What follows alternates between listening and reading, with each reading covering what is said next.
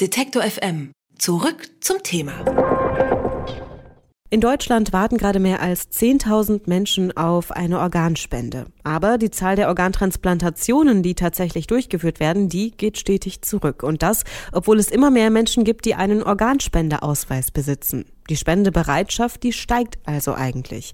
Woher kommt dieser Widerspruch oder dieser Unterschied? Darüber spreche ich mit Birgit Blome. Sie ist Sprecherin der Deutschen Stiftung Organtransplantation, kurz DSO. Hallo, Frau Blome. Hallo. Eine neue Studie hat ergeben, dass die Zahl der möglichen Organspender in Deutschland steigt und trotzdem immer weniger Transplantationen durchgeführt werden. Ähm, bevor wir jetzt über die Zahlen sprechen, wie ist denn normalerweise der Ablauf, wenn es in einem Krankenhaus einen Patienten gibt, sage ich jetzt mal, dessen Organe gespendet werden können?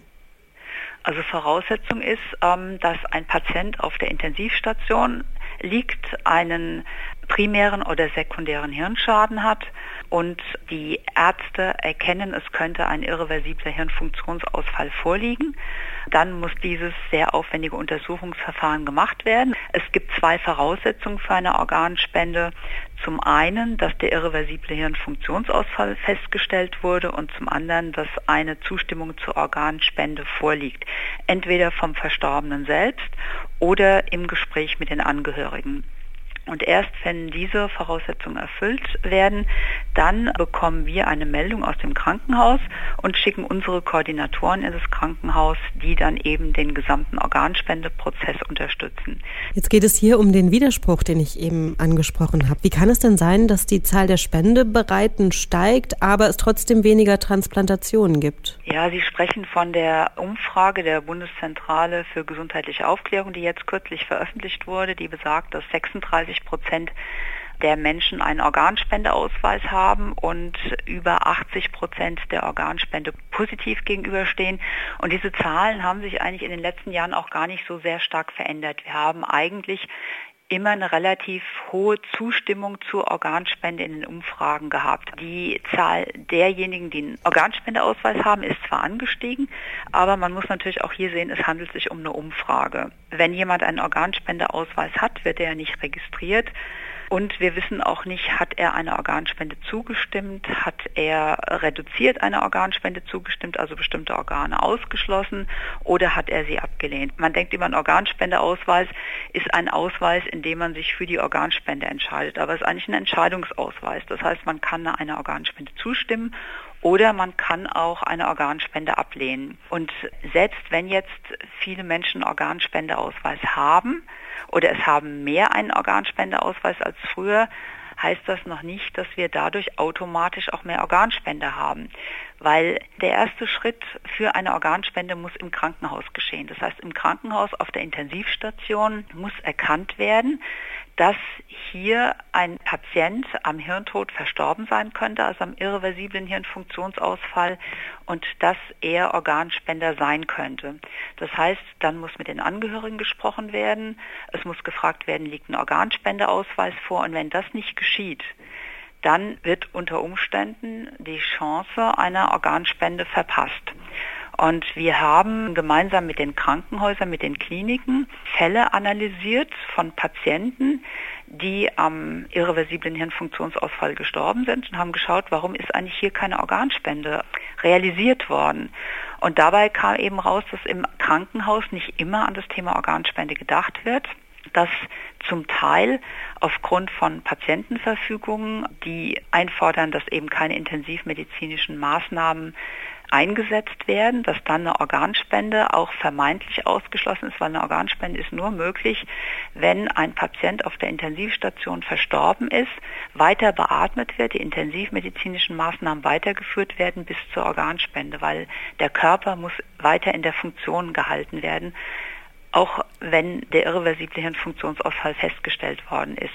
Ein weiterer Punkt ist auch, dass Therapien am Lebensende häufiger auch reduziert werden oder eingestellt werden, wenn die Prognose in Faust ist, also wenn quasi keine Chance mehr auf Heilung besteht.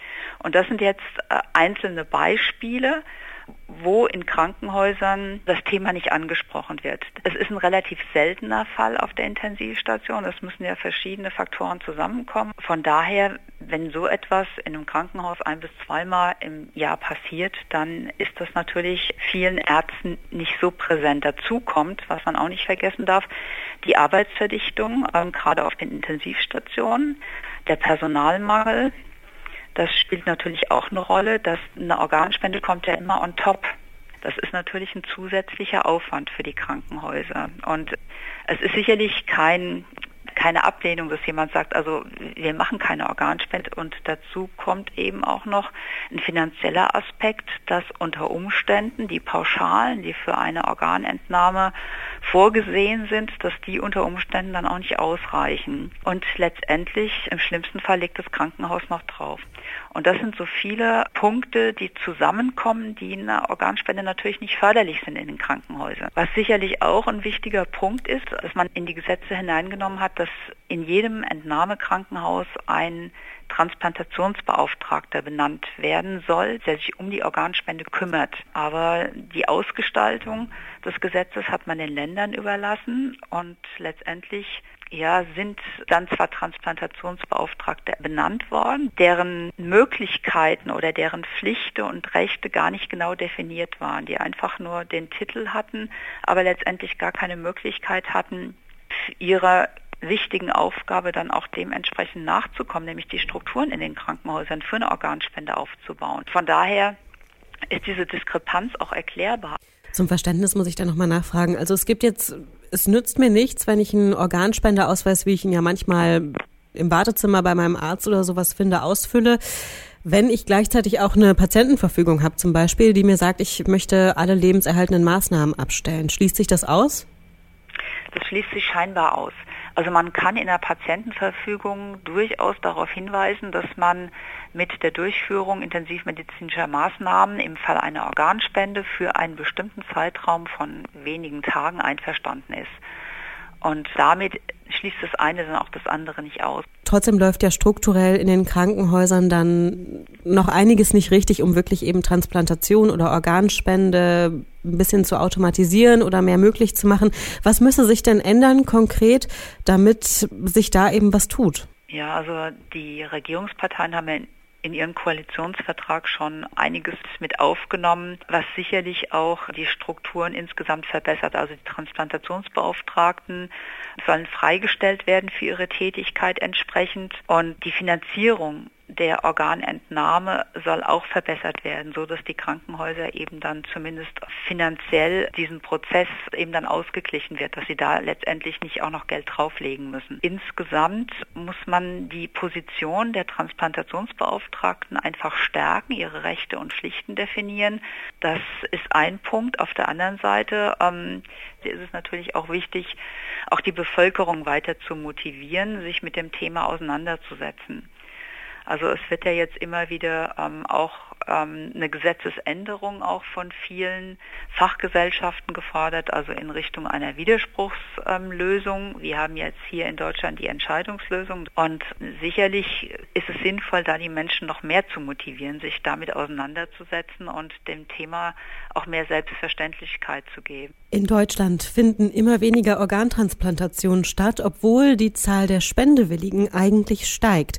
Grund dafür ist, dass die Krankenhäuser mögliche Spender nicht melden können, teilweise die Strukturen fehlen. Und über die Ursachen und wie die Krankenhäuser das besser machen könnten, habe ich mit Birgit Blome von der Deutschen Stiftung Organtransplantation gesprochen. Vielen Dank für das Gespräch, Frau Blome. Ich danke Ihnen. Alle Beiträge, Reportagen und Interviews können Sie jederzeit nachhören im Netz auf detektor.fm.